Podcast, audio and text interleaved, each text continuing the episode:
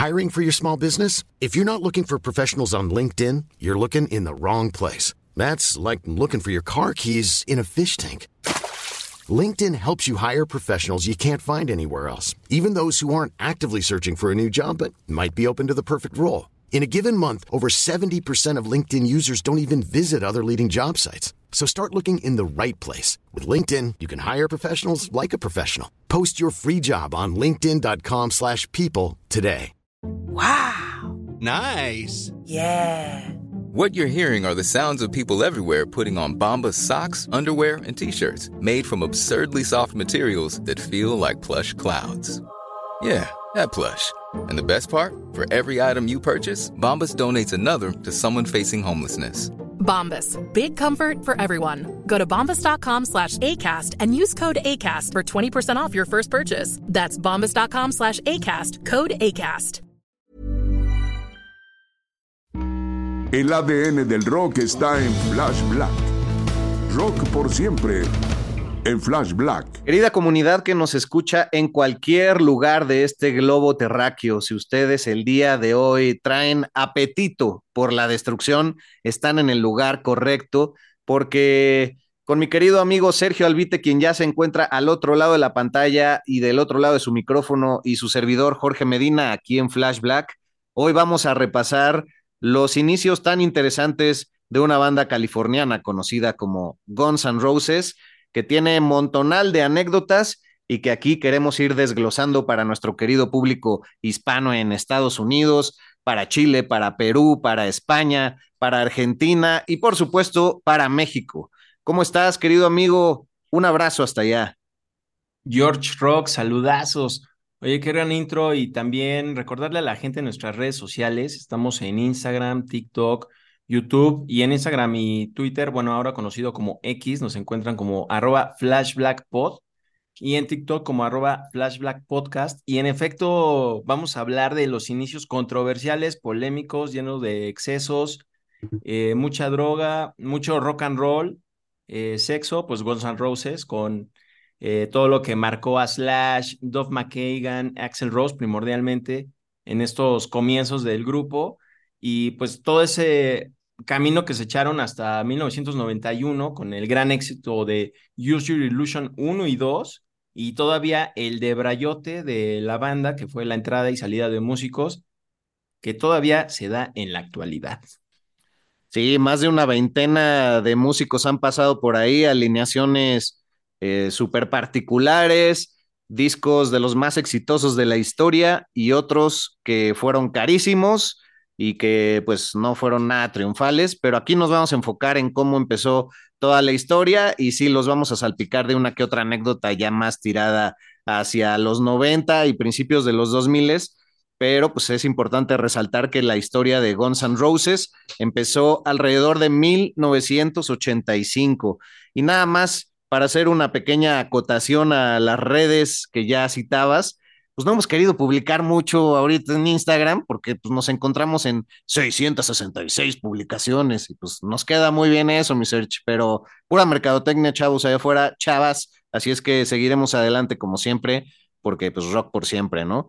Ahora sí, compañero, si quieres irnos introduciendo un poco a cómo hay dos bandas en Los Ángeles, que se conocen, tienen ciertas historias, conviven y al fusionarse crean esta mítica banda a la que muchos pues portan playeras y demás y el misticismo se ha hecho más grande y han estado de gira en estos últimos años, pero es interesante saber cómo la inmundicia rodeó mucho su historia y el estar rotísimos, no tener un centavo, a pasar a vivir ahora sí que en las nubes. Pues sí, una banda que le costó trabajo formarse y como bien dices, estaban en bancarrota, al menos Axel Rose, quien se rentaba para fumar cigarros para un estudio científico para la Universidad de UCLA. Sí. Le pagaban 8 dólares y, y los demás pues estaban igual, solo vivían como del rock, se alimentaban seguramente de pizza y cerveza y algunos más, algunos músicos, incluso de esa época, estamos hablando de mediados de los 80, decían que pues para qué gastamos en pizza si nos podemos llenar con la cerveza, pues pura levadura, ¿no? Entonces así le hacían. Axel Rose venía de una banda que se llamaba Rapid Fire.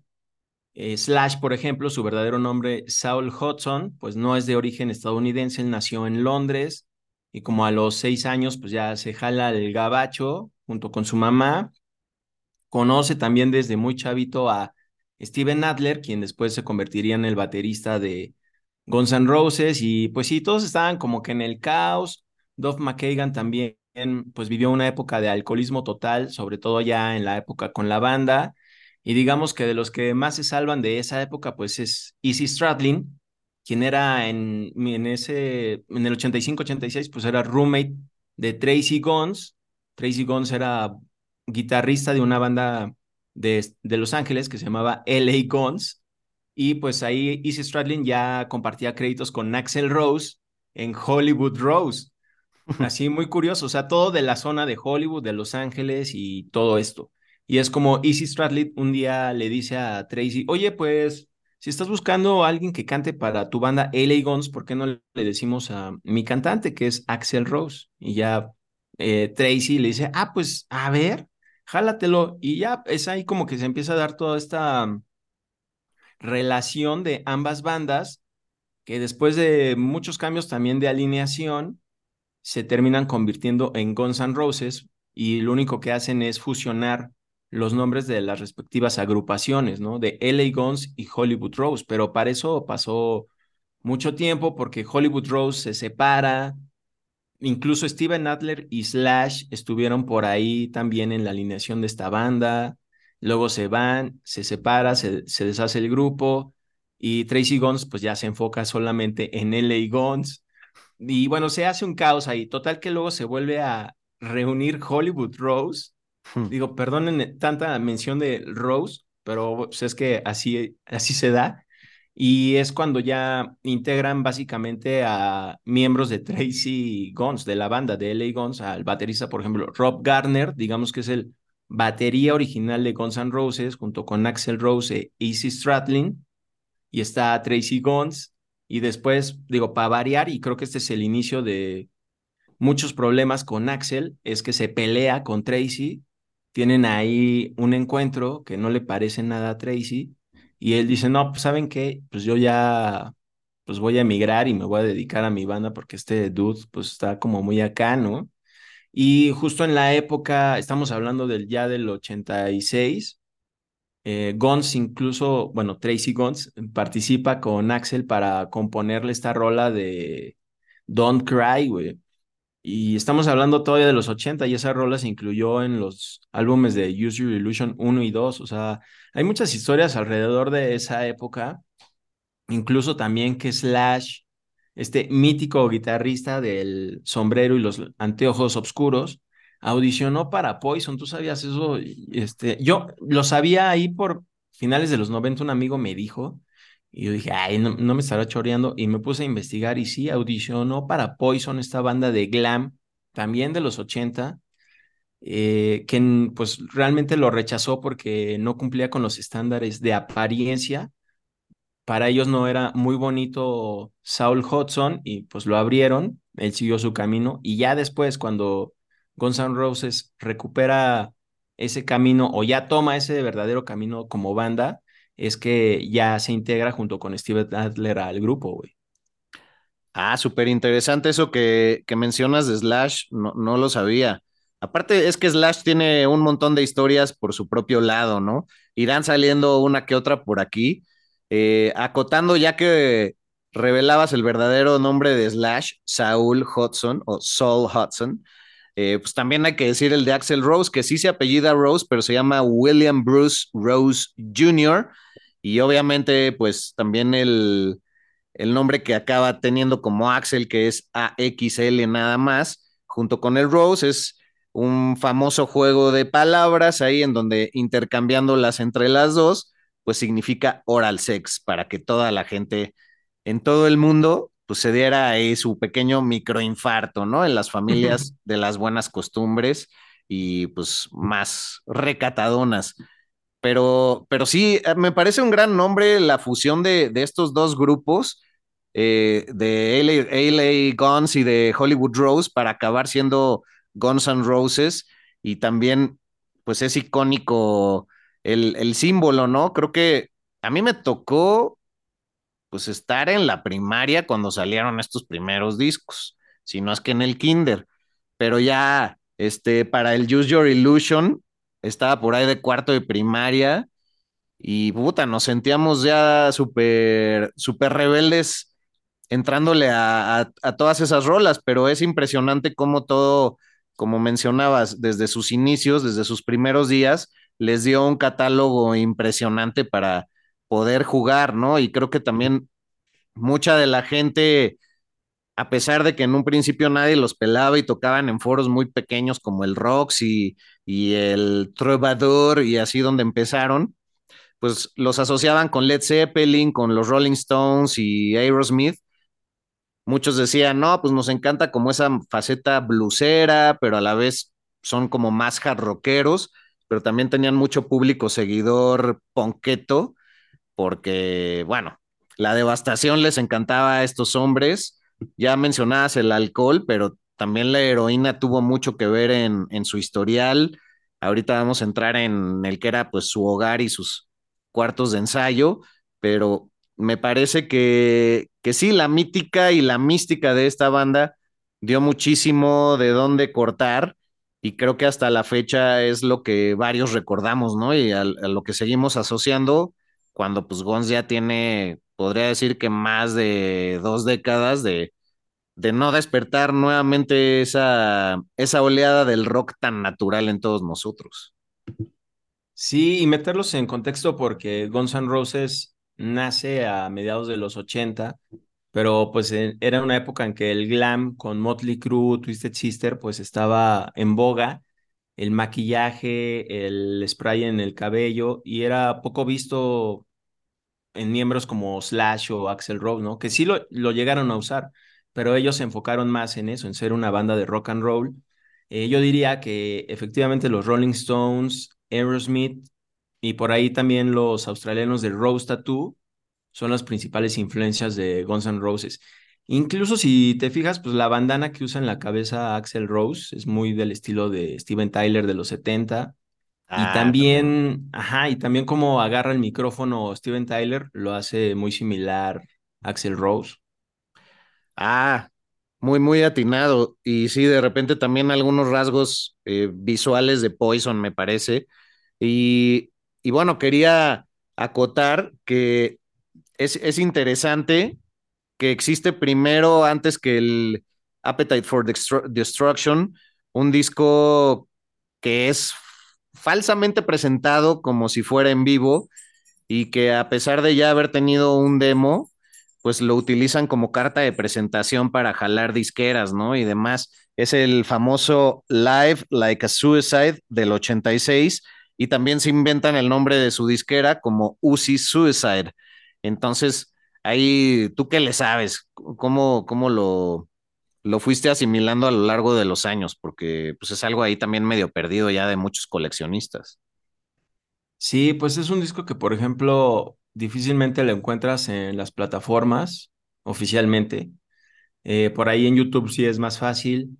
Incluye canciones eh, de Rose Tattoo, o sea, les hicieron un cover a la canción de Nice Boys, también a la rola de Aerosmith Mama King, y son rolas eh, primordialmente compuestas por Axel Rose, Slash, Easy Stradlin y Chris Webber, al menos la rola de Reckless Life. Chris Webber fue uno de los integrantes que estuvo en Guns N' Roses en sus inicios, antes de que llegara Dove McKagan. Y sí, esto lo hicieron en una época en que pues ellos solo estaban de gira eh, por la costa oeste, primordialmente en California, hasta luego lanzarse a Seattle, Washington. Estuvieron tocando muchos años en vivo, yo creo como unos dos. De hecho, se dice que el 4 de junio del 86 es la fecha exacta en que se oficializa la alineación clásica de Slash, Dove, Steven Adler, Axel e Izzy Stradlin. Y dos días después es cuando ya se lanzan a, a hacer su primer show en vivo.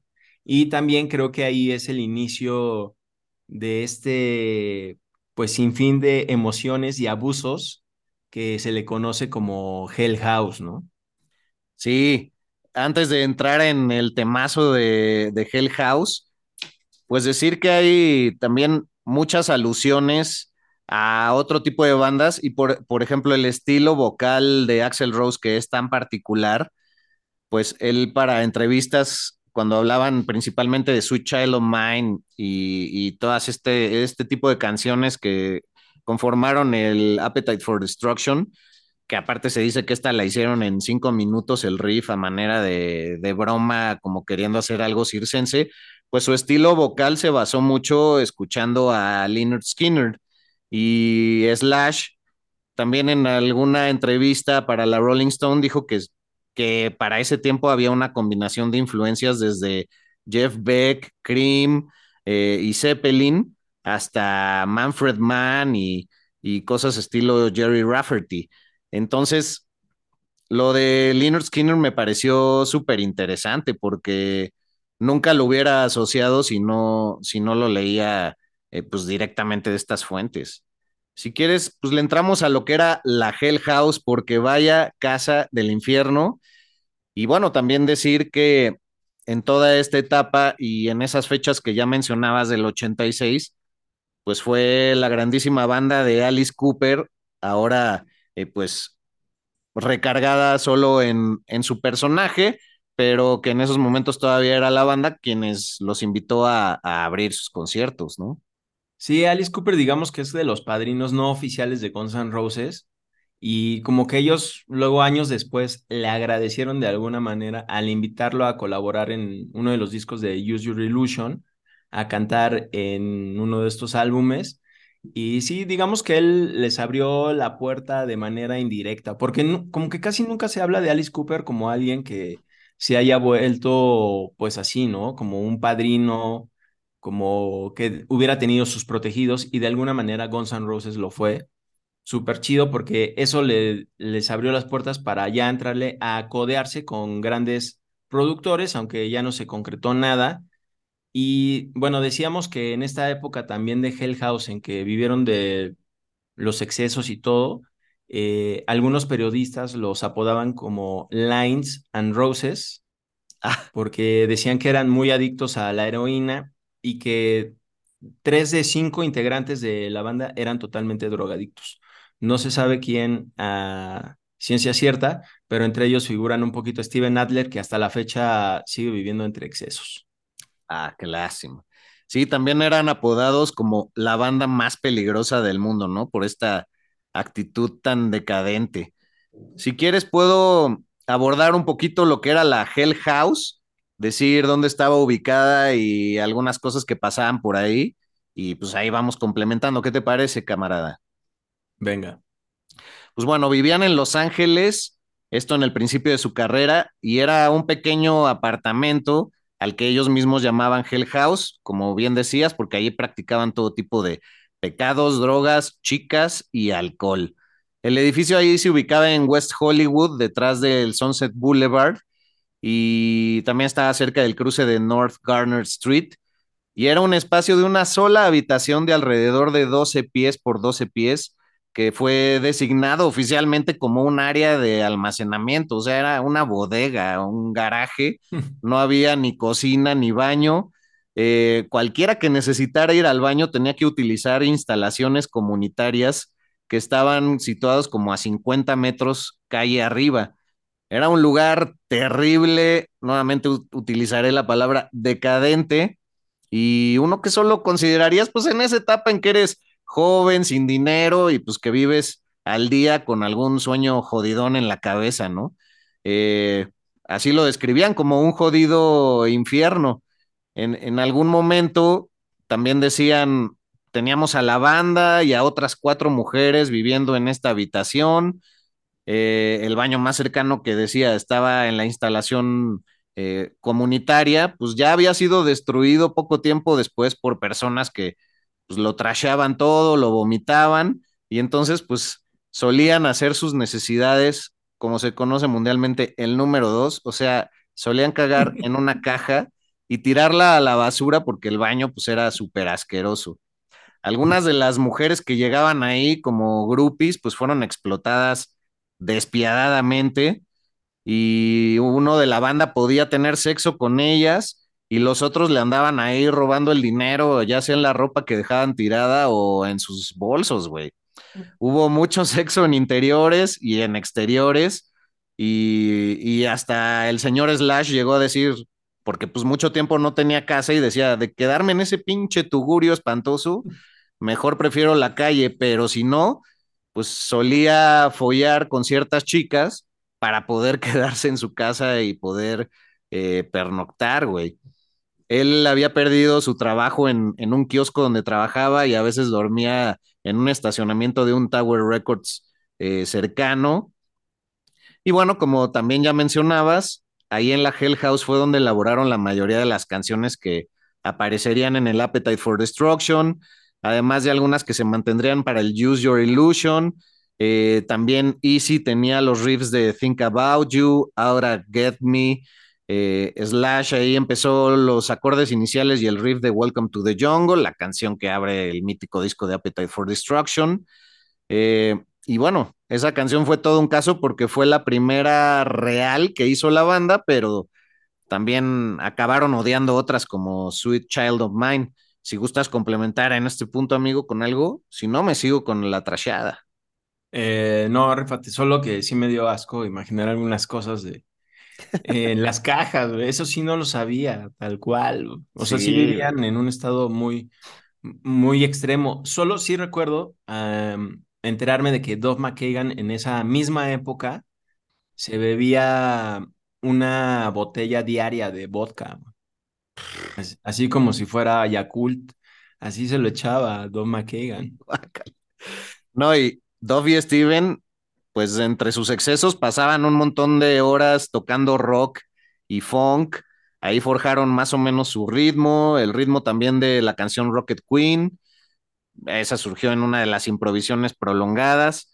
Eh, cuando llegaron a, a, Hell House, la feroz ética de trabajo siempre continuó, ensañaban muchísimas horas, era este espacio de cemento con amplificadores encendidos, pero no tenían megafonía y tocaban tan alto que dicen que se podía escuchar su ensayo hasta 10 cuadras más adelante. Y además, pues Axel Rose tendría que gritarle las letras y melodías vocales en los oídos a sus compañeros para que pudiera transmitirle sus ideas musicales. Y, y, bueno, pues ya posteriormente Axel y Slash fueron los primeros en convertirse en los residentes permanentes de ese asqueroso lugar. Y bueno, pues ahí vivían a veces con sus novias, a veces no, porque pues eh, en esa decadencia iban y venían personas pasaron un montón de artistas, de fotógrafos, de gente que pues en su peor momento ahí estuvo, historias de esa gente con la que convivían acabaron en las canciones y pues bueno, literalmente esto era una basofia del lugar que creó oro con todas esas canciones. Pues tuvieron su gran paga en Appetite for Destruction, pero sí fue una época de excesos extremo, no, no sabía todo eso de la Hell House. Había leído sobre esa época, pero no que había sido tan grotesco. No, imagínate. Y es que también en esas etapas que eres joven, no tienes experiencia alguna de vivir solo, entonces dices, pues me aviento. Entonces, lo que es la higiene, pues la vas descubriendo con las andadas. Uno, cualquiera en la vida así va haciendo pero pues de repente si ya empiezas a ser admirado por grupos de gente, saben dónde buscarte, llegan vagales que vivían por la zona, porque pues también era muy decadente, pues güey, sí, sí se volvió un pinche asco e incluso pues todavía quedan ruinas de esa casa por ahí, güey. Fíjate que en el libro autobiográfico de Slash, él habla de esas épocas de excesos y dice que una de tantas noches en que él se drogó y quedó bajo los efectos del alcohol y drogas, veía en la ducha a pequeños depredadores, o sea, el, personaje este de la película, de mismo nombre. Ah. Él, así veía pequeños personajes con la forma de depredador en la ducha y que él se sacaba de onda y, y se tiraba en la esquina, güey. Pero imagínate qué tan drogado estaría para para ver eso, o sea, para ver a un depredador, güey, el de la película. Muy de ciencia ficción. Sí, pues ya ni con el fentanilo de ahora que tantos problemas causa, ni con la piedra, cabrón, que, que ya pues, son de los efectos secundarios que tienen, ¿no? Una paranoia espantosa y unas alucinaciones terribles. Y es curioso que como a esta casa, la Hell House, se ligó su primer tour como banda que se hacía llamar Hell Tour, un poco antes de que Alice Cooper los apadrinara. Y bueno, recibió un nombre apropiado porque realmente fue una gira del infierno. O sea, en algún momento se fueron dos horas al norte de Fresno, California, y pues que se les echa a perder su famosísimo coche noventero Oldsmobile, bueno, que pues era de los setentas también este, y ahí se les estropeó y los dejó haciendo, pues pidiendo ride o haciendo auto-stop, como se conoce en otros lugares y fueron 40 horas de camino hasta Seattle llevando solo dos de sus guitarras y se perdieron varios shows por no poder llegar a tiempo y tocaron con amplificadores prestados cuando ya finalmente llegaron, cosa que pues le sigue pasando a, a mucha gente, ¿no? Y todavía cuando regresaron de esa gira tuvieron un terrible accidente en donde casi pierden sus carreras y sus vidas porque pues, un coche que viajaba como a 60 millas por hora los embistió en una intersección y bueno, milagrosamente solo el baterista Steven Adler salió con un tobillo roto, pero también dicen que esa experiencia cercana a la muerte los, los cambió demasiado. Steven Adler, que ahí parecía que empezaba su racha de salvarse de la muerte, que todavía hasta llegó aquí en México que también se salvó de la muerte, que lo mencionaré un poco hacia el final porque se dio en el 2007. Imagínate, Steven Adler. Oye, gran época de Guns N' Roses, ¿eh? Ah. para enmarcarla. Pero pues sí, digamos que fue como el preámbulo para cuando ya tenían todas esas rolas características que aparecieron en el Appetite y es cuando ya los firman. Si te gustaría también que habláramos de cuando ya los firma Jeffen Records, eh, que les ofrecieron 75 mil dólares eh, para que se unieran a la disquera y ellos dijeron, pues va, y eso que se dieron el lujo de rechazar a Chrysalis Records, que les ofrecía el doble, pero ellos lo que querían hacer era cambiarles el nombre y la imagen y dijeron, no, pues espérate, o sea, porque parte de la esencia de Guns N' Roses, pues es lo que somos, ¿no? Que sí, en efecto nos vemos como una banda de punk, pero tocamos rock and roll así como directo a la Rolling Stones, pero pues más heavy, ¿no? Y ya es así cuando le empiezan a dar forma al Appetite for Destruction. Eh, como bien dices, pues componen un chorro de rolas, entre ellas eh, Don't Cry, que ya había dicho que no incluyen en este álbum porque es una balada. Lo mismo con November Rain. Me sorprendió mucho enterarme que November Rain la habían compuesto en esta época, pero no la incluyen en el álbum porque pues era muy larga y la editaron pues ya hasta que la incluyeron en Use Your Illusion. Lo mismo con la canción esta de You Could Be Mine, ¿te acuerdas? La que se incluye en el soundtrack de Terminator 2. Exacto. Esa rola también es de la época del Appetite for Destruction y pues no la meten. Eh, ahorita decimos por qué, pero pues ya, ya que la banda está trabajando con la disquera y todo, pues ya, ya tienen la lana, ya empiezan a buscar a los productores. Oye, no, pues ¿quién se va a aventar? No, pues no. Figuraron John, perdón, Mott Lange, quien ya había producido a ACDC y a Def Leppard, y pues la disquera no quería pagar a alguien muy caro. También consideraron a Paul Stanley de Kiss, quien en ese momento pues ya estaba súper consolidado como una estrella de rock, ¿no? Porque Kiss ya en los 80 ya se había quitado el maquillaje y aún así seguían teniendo éxito y haciendo giras de arenas que llenaban eh, donde fuera que estuvieran. Y bueno, hay muchas versiones de por qué Paul Stanley no fue el productor final de ese álbum. Una de ellas, y es la que menos veracidad tiene, al parecer, se dice que le quería cambiar el, la batería a Steven Adler, o sea, como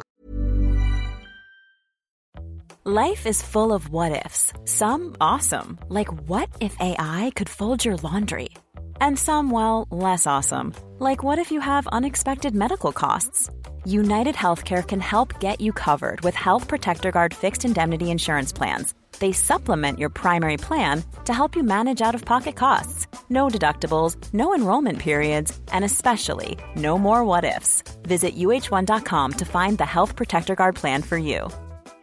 This is Paige, the co-host of Giggly Squad, and I want to tell you about a company that I've been loving, Olive and June. Olive and June gives you everything that you need for a salon quality manicure in one box. And if you break it down, it really comes out to $2 a manicure, which is absolutely insane. It's also so easy to get salon worthy nails at home with Olive and June. The difference between how your nails used to look when you did them yourself and now with the Manny system is a complete game changer. The best thing about Olive and June too is it's a quick dry, dries in about one minute, lasts for five days, and full coverage in up to one to two coats. Visit oliveandjune.com slash perfect Mani 20 for 20% off your first system. That's oliveandjune.com slash perfect Mani 20 for 20% off your first system. Hey, I'm Ryan Reynolds. Recently, I asked Mint Mobile's legal team if big wireless companies are allowed to raise prices due to inflation. They said yes. And then when I asked if raising prices technically violates those onerous two year contracts, they said, What the f are you talking about, you insane Hollywood ass? So to recap, we're cutting the price of Mint Unlimited from $30 a month to just $15 a month. Give it a try at mintmobile.com slash switch. $45 up front for three months plus taxes and fees. Promo for new customers for limited time. Unlimited more than 40 gigabytes per month. Slows. Full terms at mintmobile.com. Hey, Dave. Yeah, Randy. Since we founded Bombus, we've always said our socks, underwear, and T-shirts are super soft. Any new ideas? Maybe sublimely soft. Or disgustingly cozy. Wait, what? I got it. Bombus. Absurdly comfortable essentials for yourself and for those facing homelessness. Because one purchased equals one donated. Wow, did we just write an ad? Yes. Bombas. Big comfort for everyone. Go to bombas.com slash ACAST and use code ACAST for 20% off your first purchase. Se las quería acomodar distinto, que métele más tambores aquí, métele más platillos aquí y que ese fue un motivo por el que no se quedó como productor o Guns N' Roses no lo eligió como productor. Pero las que tienen más eh, veracidad son las versiones precisamente de Paul Stanley, quien en su libro biográfico del 2014, él cuenta que se llama Face the Music, él relata que los vio dos veces en Los Ángeles tocar en vivo y que ahí quedó impresionado, que gran show, gran energía, que el sonido estaba increíble, pero que cuando los conoció en persona no sintió lo mismo y de hecho se expresa pues eh, controversialmente de Easy Stradlin y Slash, porque decía que solo tenían la boca torcida y solo eh, dejaban salir saliva por su boca. O sea, por no decir que se les caía la baba, así, así se entiende. Que estaban casi en estado inconsciente y que de hecho luego Paul Stanley le sugirió pues hacer coros en la rola de Night Train para hacerla más comercial y llegar a más gente y que pues la banda dijo que no, que no había química. Luego Axel Rose pues dejó de hablarle a Paul Stanley, Slash lo insultó e incluso se metió con su forma de cómo vestía.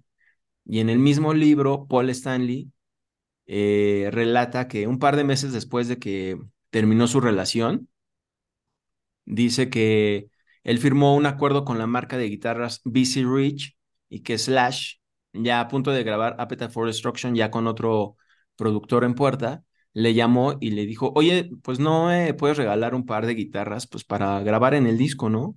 Y que Paul Stanley le dijo, oye, o sea, todavía de que me insultaste y cómo me trataste, me pides guitarras, o sea, sí se podría, sí se podría, pero no lo voy a hacer, así que vete a LB. Y ya fue así como terminó esa relación caótica. Eh, años después le preguntaron a Slash qué, qué pensaba sobre esto y dice que no se acuerda mucho de esa época, pues como bien los excesos, no, no sabe qué onda con eso, pero dice que, pues sí, en efecto no compartían las mismas ideas Paul Stanley y él, y que la visión en general que tenía Paul Stanley a la de Guns N' Roses, pues no era algo que quisieran compartir. Entonces fue como se acabó la relación y por ende, pues Paul Stanley no se convirtió en el productor de uno de los discos más exitosos de, de todos los tiempos. Güey. Oh, excelente anécdota, güey. No, es que mucho se dice que Axel Rose era como ese amigo que en su peda hace todo tipo de desmanes. Como hace una semana un amigo que en su peda nos dijo que nos iba a llevar a nuestra casa y luego nos mandó casi, casi caminando. pero, pero sí es el típico que ya en sus excesos, así que hace un desmadre, la chingada, y al otro día te habla, güey, no dejé mi celular ahí, este, en tu coche, güey. y es como, güey, no mames, qué pinches pantalones para hablarme después del desmadre que hiciste. Le tiraste el, el rollo a la novia de tal, güey. Guacareaste mi carro y la chingada y que todos, ay, no mames, no me acuerdo, güey, neta. ¿Qué más hice? Ah, encima hay que contarle las chingaderas que hizo, a ver si le da un poco de pena moral. Y pues sí, este era, e, este tipo de persona era Axel Rose, que se dice que cualquier individuo que se ponía en su camino y obstaculizaba su sueño de lo que era ser un rockstar y de su propio proyecto, lo quitaba de golpe del camino y pues con grandes nombres como Paul Stanley, al parecer así pasó. La historia fue muy benévola con el disco, ya que se volvió en el álbum debut más vendido de la historia, que salió en junio del 87. Ha vendido más de 30 millones de copias, sigue siendo uno de los mejores álbumes de rock de la historia. Incluso en el 2019, pues rompió récords con la canción Sweet Child of Mine, eh, hasta en YouTube, por ser de las primeras canciones de rock de llegar a 2 mil millones de vistas o reproducciones.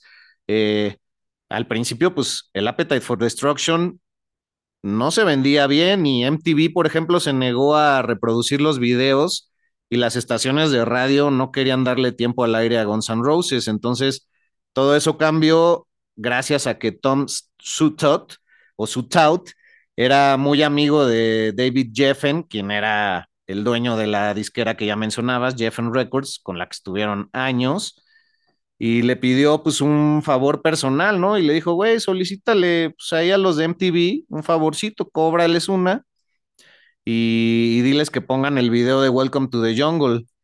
Y entonces él como a regañadientes así de, bueno, pues no te prometo nada. Y pues MTV muy mañosamente dijo, bueno, órale, va, lo vamos a poner, pero lo vamos a reproducir en el peor horario posible, a las 4 de la mañana en día laboral, ¿no? Y entonces, pues curiosamente, tan pronto como se reprodujo, empezaron a llegar llamadas al canal. De hecho, se dice que llegaron tantas llamadas que la centralita telefónica de MTV se incendió y la gente quería saber más de quién era, pues, esa banda que, que, que escuchaban y que habían visto en el video y decían, güey, vuélvanlo a poner, vuélvanlo a poner. Y ya el resto, pues, como verán, es gran historia. Y también Punto un poco aparte, la portada del álbum tiene una historia interesante. Esta está basada en una pintura de Robert Williams que la banda vio en un momento en una tienda en una postal. Justamente esta pintura se llama Appetite for Destruction y dijeron, no mames, qué buen nombre para el disco, güey, ah, huevo. Y ya, güey, ¿no? Así como de foreverazo, ah, huevo, güey, está chido, güey. Y entonces dijeron, no, pues vamos a usar la, la, propia pintura para la portada, que era bastante fuerte y muy gráfica porque mostraba a una mujer siendo violada o acabando de ser violada por un robot. Entonces, pues cuando los minoristas de tiendas musicales vieron eso, se negaron a vender el álbum y ya fue que la portada fue reemplazada por este mítico tatuaje que muestra los cráneos de los cinco miembros de, de la banda de Guns N' Roses, güey. Tatuaje que además sí figura en los cuerpos de muchas personas desde los 90, ¿no? Chance, puede ser. Sí, sí, ya cuando el negro del tatuaje se vuelve verdezón y, y la tinta se expande horrible en varios y las arrugas ya empiezan a taparlo, pero sí, ese debe ser uno de los tatuajes más solicitados de, de principios de los 90, seguramente, güey. Y muy rocker, muy rocker ese tatuaje. Sí está padre, pues es una emblemática portada de un disco que sí se sigue vendiendo muy bien. Creo que para mí ya, híjole, pues yo lo escuché tantas veces y pues vi a Guns N' Roses, digo, en, en esta reunión que hicieron recientemente, que ya me resulta un poco choteado el álbum y de hecho ya no lo escucho tanto. Porque digo, uy, ya me sé de memoria la de Sweet Child of Mine, Welcome to the Jungle, Paradise City, pero bueno, sí son súper chidas las canciones, la verdad. Eh, Paradise City, según Slash, que es su rola favorita de ese álbum. Dice que las que menos es la de Think About You, que hizo precisamente Easy Stradlin, y que porque parecía más como de la banda esta, también de la época Hanoi Rocks, que era una banda de hard rock de Finlandia. Eh, dice que la de Paradise City la compusieron entre los cinco en una camioneta cuando iban de regreso a Los Ángeles desde San Francisco y que además es muy especial para él porque encapsula una gran época de su vida a pesar de los excesos y pues no la recuerde. Sí, y odia en lo personal, Sweet Child of Mine siempre ha dicho, no, pues yo estaba jugando ahí con el riff y a Axel le gustó y dijo, a ver, vuélvela a tocar así, pero pues estaban jugando como de que, como si fuera una entrada así de introductoria a los circense, como ya había mencionado hace unos minutos, de te, te, te, pero pues esta, esta canción lleva una letra donde el señor Axel Rose le dedica un poema a su entonces novia y que poco después fue su esposa Erin Everly, que de hecho era la hija de Don Everly de los famosísimos Everly Brothers, y después de salir durante cuatro años, se casan, como digo, y tuvieron una boda rápida ahí en Las Vegas, y a los nueve meses después el matrimonio se anula por una denuncia de abuso eh, por parte de, de Everly, ¿no?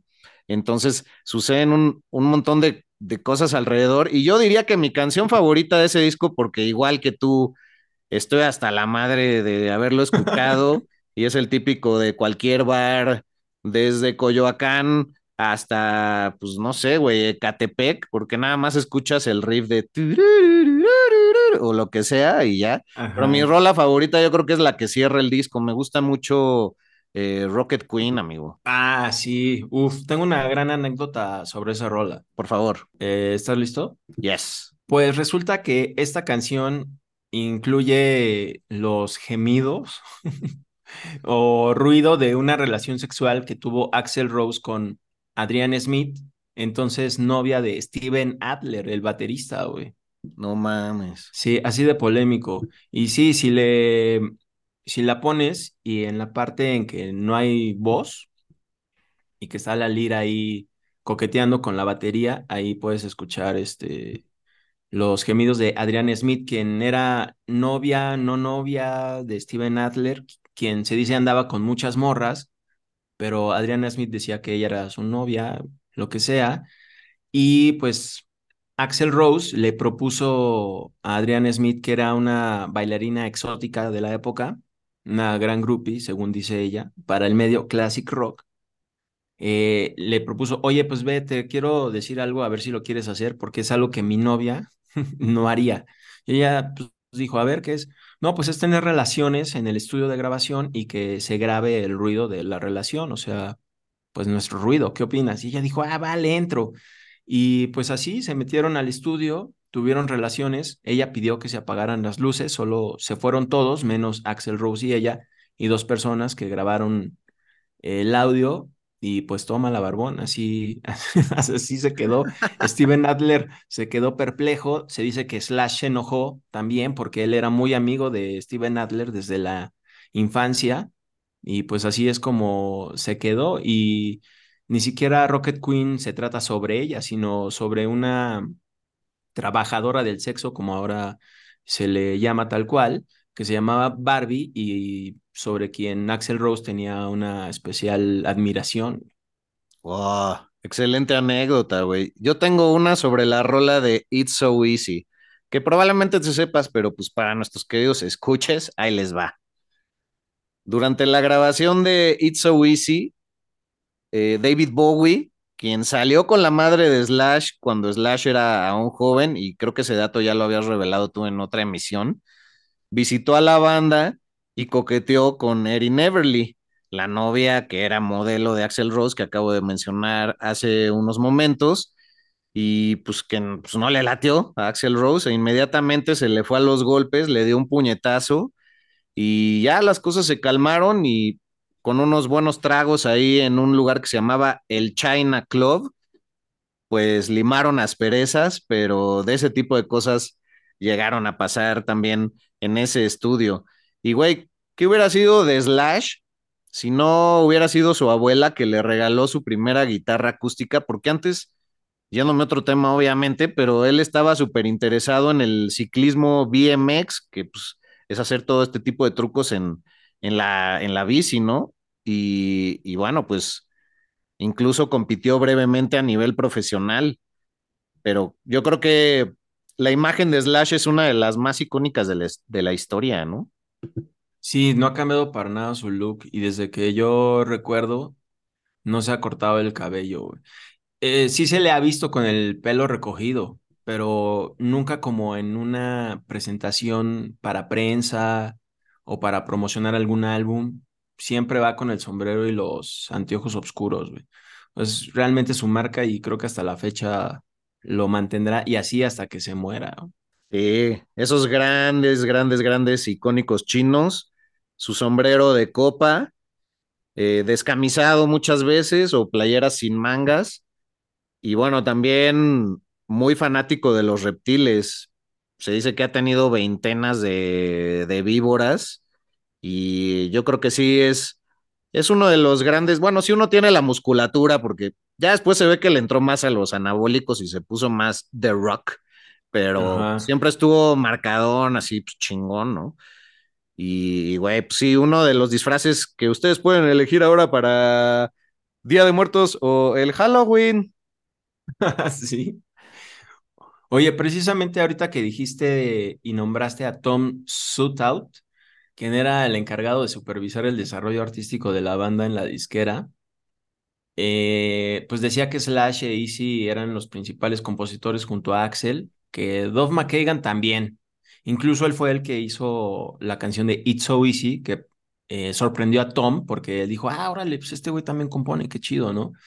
Y fue él el responsable de decirle a Axel Rose que la canción de Don't Cry, November Rain y la de You Could Be Mine no iban a estar en Appetite for Destruction.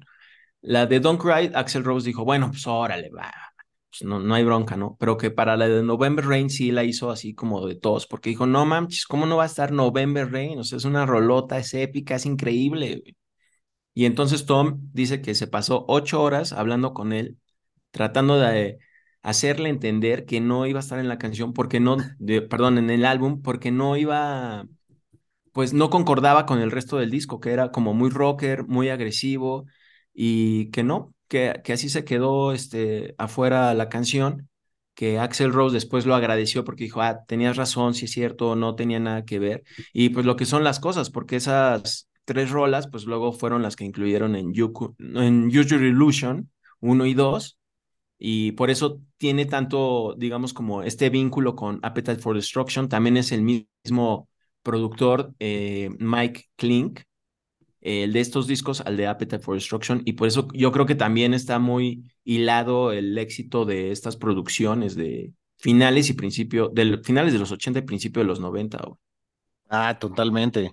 Qué buena acotación, güey. No, es que surgieron tantas cosas y qué curioso, ¿no? Que con todas estas historias, estos güeyes nunca han ganado un Grammy hasta donde yo me enteré.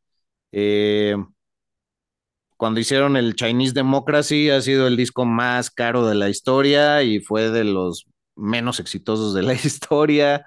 Eh, ya entraron en el Salón de la Fama en el 2012, me parece que lo hicieron primer año que estaban en la lista de su elegibilidad.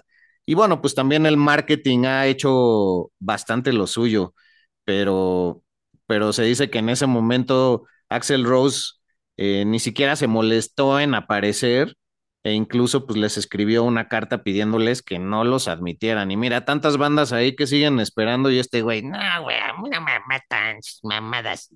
Entonces, ah, chale, güey, eso es una gran ironía ahí el Salón de la Fama, como siempre, creando corajes desde que se instauró. Y también, pues, un poco irónico porque como tres años después, o dos, se reunieron ya con Axel Rose, Dove McKagan y Slash en la alineación actual de Guns N' Roses. Dejaron fuera a Steven Adler. También Izzy Stradlin, pues él ya ni figuraba en la banda desde hace muchos años, porque, por ejemplo, en Use Your Illusion 1 y 2, pues fue de los últimos discos donde él participó. Ya después llegó Gilby Clark, otro guitarrista, a hacer lo que eh, fue la gira eh, tal cual de promoción de estos álbumes. Eh, Matt Sorum también, pues, entró a Guns N' Roses, tocaba en The Cult, pero él tampoco fue considerado para la reunión. Y pues yo vi a Guns N' Roses en el 2015, que vino a México con The Colt, cuando Axel Rose se lesionó la rodilla o no sé qué le pasó, que cantaba desde un trono. No me pareció increíble el show. Un año después creo que también estuvieron tocando, regresaron al Palacio de los Deportes aquí en México. La verdad nada más fui por, por ir, pero ya, o sea, no, no me gustó mucho. No han sacado nada nuevo tal cual. Sacaron unos tracks por ahí, disque inéditos, pero se dice que son rolas que sobraron del Chinese Democracy, este disco tan controversial que se dice que se tardaron como 10 años en sacar y también varios músicos yendo y viniendo. Estuvo Josh Freeze ahí, el, el actual baterista de Foo Fighters, también estuvo Buckethead, este guitarrista todo Ah. excéntrico, ajá.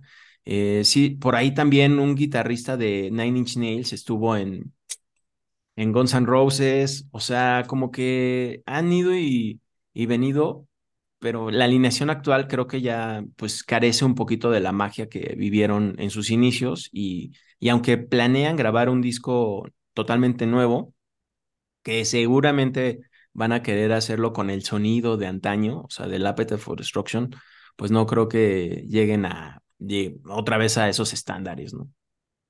No, lo que sí es que es una banda llena arenas, una banda de estadios, sin lugar a dudas. Siempre van a llenar. Eh, desde sus inicios la tragedia los ha seguido. Ya hemos desglosado algunas, pero no hemos hablado de ese desafortunadísimo accidente que ocurrió en el Festival Monsters of Rock en Castle Donington, en Inglaterra, en el 88 en donde estaban bandas como Halloween, como Megadeth, como Kiss, Iron Maiden y por supuesto Guns N' Roses. Y, y este, ah, que Guns N' Roses aparte se iba a llamar, antes de eh, hacer la fusión de los nombres, AIDS, o sea, SIDA o Heads of Amazon. Que pues bueno, eso ya solo Jeff Bezos en la actualidad, ¿no? Pero, pero güey, qué malos nombres. Pero bueno, perdón, es que me acordé ahorita. Y bueno, en ese momento una muchedumbre de 107 mil personas se abalanzó hacia adelante y tristemente pues aplastó a dos fanáticos. Y al acabar la actuación se enteraron los de la banda y bueno, pues esto los consternó y, y Axel Rose pidió a sus seguidores rezar por, por las vidas humanas perdidas ahí, por lo ocurrido y bueno, amenazó a las autoridades locales con patear la cabeza del alcalde si algo así volvía a ocurrir nuevamente, ¿no? Eh, Appetite for Destruction era un éxito global y es el álbum de Guns N' Roses con más semanas en el Billboard. Llegó al número uno y fue certificado con 18 discos de platino solamente en Estados Unidos, amigo. Y en Europa seguramente también rompió récords. Luego salió el Lies, que pues yo no le he prestado mucha atención. Bueno, o sea, lo he escuchado, pero no me marcó. Por No, ahí yo, está el. Patience, la rola de Patience, eh, Used to Love Her y ya, y ya después creo que se lanzan con el, el épico drama que fue el de Use Your Illusion 1 y 2, donde Matt Sorum, el entonces baterista de esa época, dice que que ya Axel Rose estaba perdiendo ahí la cabeza, que porque quería ya una orquesta de 40 músicos en escena y es así de, dude, cálmate, ¿no? Bueno, digo dude porque así se llamaban ellos, ¿no? En las entrevistas. No que yo use esa palabra. Ah. Y entonces, que, que así le decían, güey, no, o sea, ya es mucho, o sea, no podemos, son- somos una banda de rock, o sea, si quieres ser una orquesta, pues entonces pues, lánzate como solista, yo qué sé, y ya es ahí cuando se empiezan a abrir todos, ya se empieza a separar la banda tal cual, Slash forma su banda que se llama Slash Snake Pit, que precisamente hace alusión a los reptiles, Dov McKagan también empieza a tocar con otros, con otros brothers y pues ya Matt Sorum también ahí, pues ese güey sí no sé qué hizo, pero bueno, ha hecho mil cosas ahora. Pero ahí está, pero siempre se mantuvieron como amigos ellos, Matt Sorum. Dov McKagan, Slash y bueno, pues luego hicieron Velvet Revolver, que es un nombre que hace tal cual alusión a Guns N' Roses, porque también eh, hacen uso de la palabra revolver, que es como una pistola, tal cual. Vel- Velvet también es un tipo de flor. Entonces Claro. quisieron recrear eso con Scott Wayland a la voz, güey. Ay, güey. Es que nuestro querido Axel Rose sí se le ha votado bastante. Primero, pues de ir tanto con el cirujano, porque pues, no mames, cómo le dio en la madre, la verdad. O sea, ya parece señora de Polanco.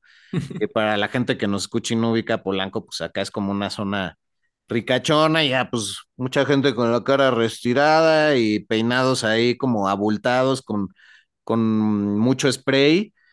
Y también, pues conforme iban terminando los 90, más iba deschavetándose, perdiendo la cordura. Eh, generaba cierta, cierto rencor con gente que no tenía nada que ver.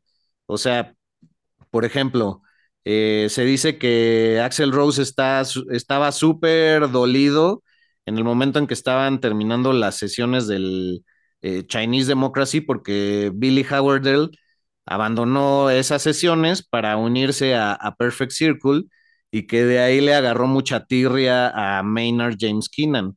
Y además, hablando ya de Maynards, tuvo muchos años, y no sé si hasta la fecha, una acompañante que se llamaba Sharon Maynard, que era conocida como Yoda y que vivía ahí en Arizona, donde pues también llegó a vivir Maynard James Keenan, y durante un tiempo ella afirmaba que el, que los empleados de Guns N' Roses debían de enviar una fotografía de ellos mismos eh, para que Sharon pudiera verla y leer sus auras y decir si era un crew adecuado para trabajar con Guns N' Roses e incluso les hacían mandar también fotos de los familiares de la gente que iba a trabajar con ellos. También fue ella la que le dijo que Maynard James Keenan era una energía con la que Axel Rose no debía eh, convivir y pues güey, o sea, claramente se nos deschavetó porque también Sharon Maynard canalizaba espíritus y le llegó a hacer creer a Axel pues mucho sobre sus vidas pasadas. Incluso en una fecha en el 2002, él fue cancelada después de que ella expresara su preocupación por los campos de energía de la zona de Minneapolis. Y luego, pues Rose aparentemente tuvo problemas en áreas del país que tenían un fuerte campo magnético y la gira también fue cancelada dos semanas después, pues de una serie de ausencias de Rose que provocaron disturbios entre los fanáticos, todo porque su medium de confianza, pues le decía, ¿sabes qué? No te puedes esperar ya, carnal. sí suena muy raro y, y sí, justo es de toda esa época en que pues el Chinese Democracy de plano no salía, güey.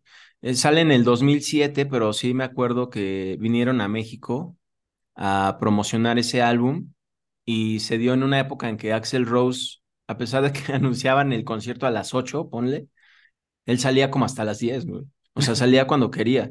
De hecho, un amigo fue a ese concierto en el Palacio de los Deportes y relata que la cita estaba a las 8 pactada y pues no salía este güey y hasta pusieron en las pantallas el juego de la selección mexicana de esa época.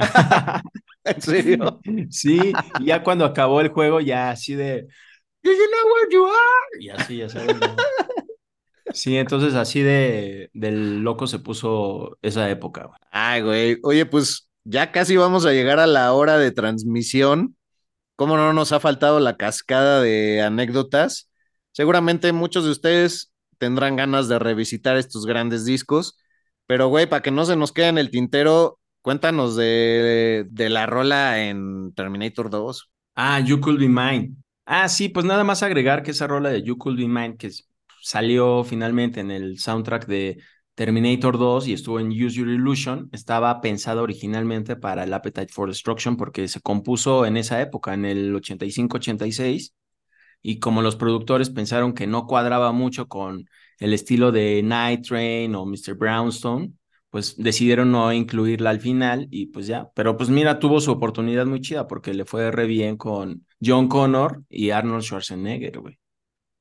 Sí, de hecho por ahí leí, pero ya no tengo el dato también que en, que en una peli de, de Clint Eastwood también hay un cameo donde sale la banda de Guns N' Roses eh, unos 10 segundos, güey. Pero bueno, pues ya, ahí es donde ya se me acabaron los datos. No sé si tú tengas algo más que agregar o por favor despide a nuestra querida audiencia.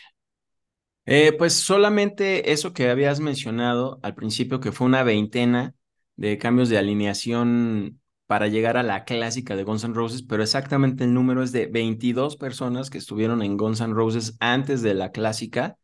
Y pues agradecerles a todos los que estuvieron acá roqueando sin piedad en este episodio dedicado a los inicios de Guns N' Roses, tan controversiales, tan llenos de excesos y tan debrayantes, la verdad. Y pues gracias por tu rifación, amigo. Con doble F de riff, por cierto. A huevo. Y si algo nos sobraron hoy, fueron grandes riffs, gracias Slash. No, pues gracias a ti, estamos aquí siguiendo en los caminos del rock que son interminables. Y sus chavos rockers de confianza regresan lo más seguro el próximo jueves a las 0 horas del centro de México.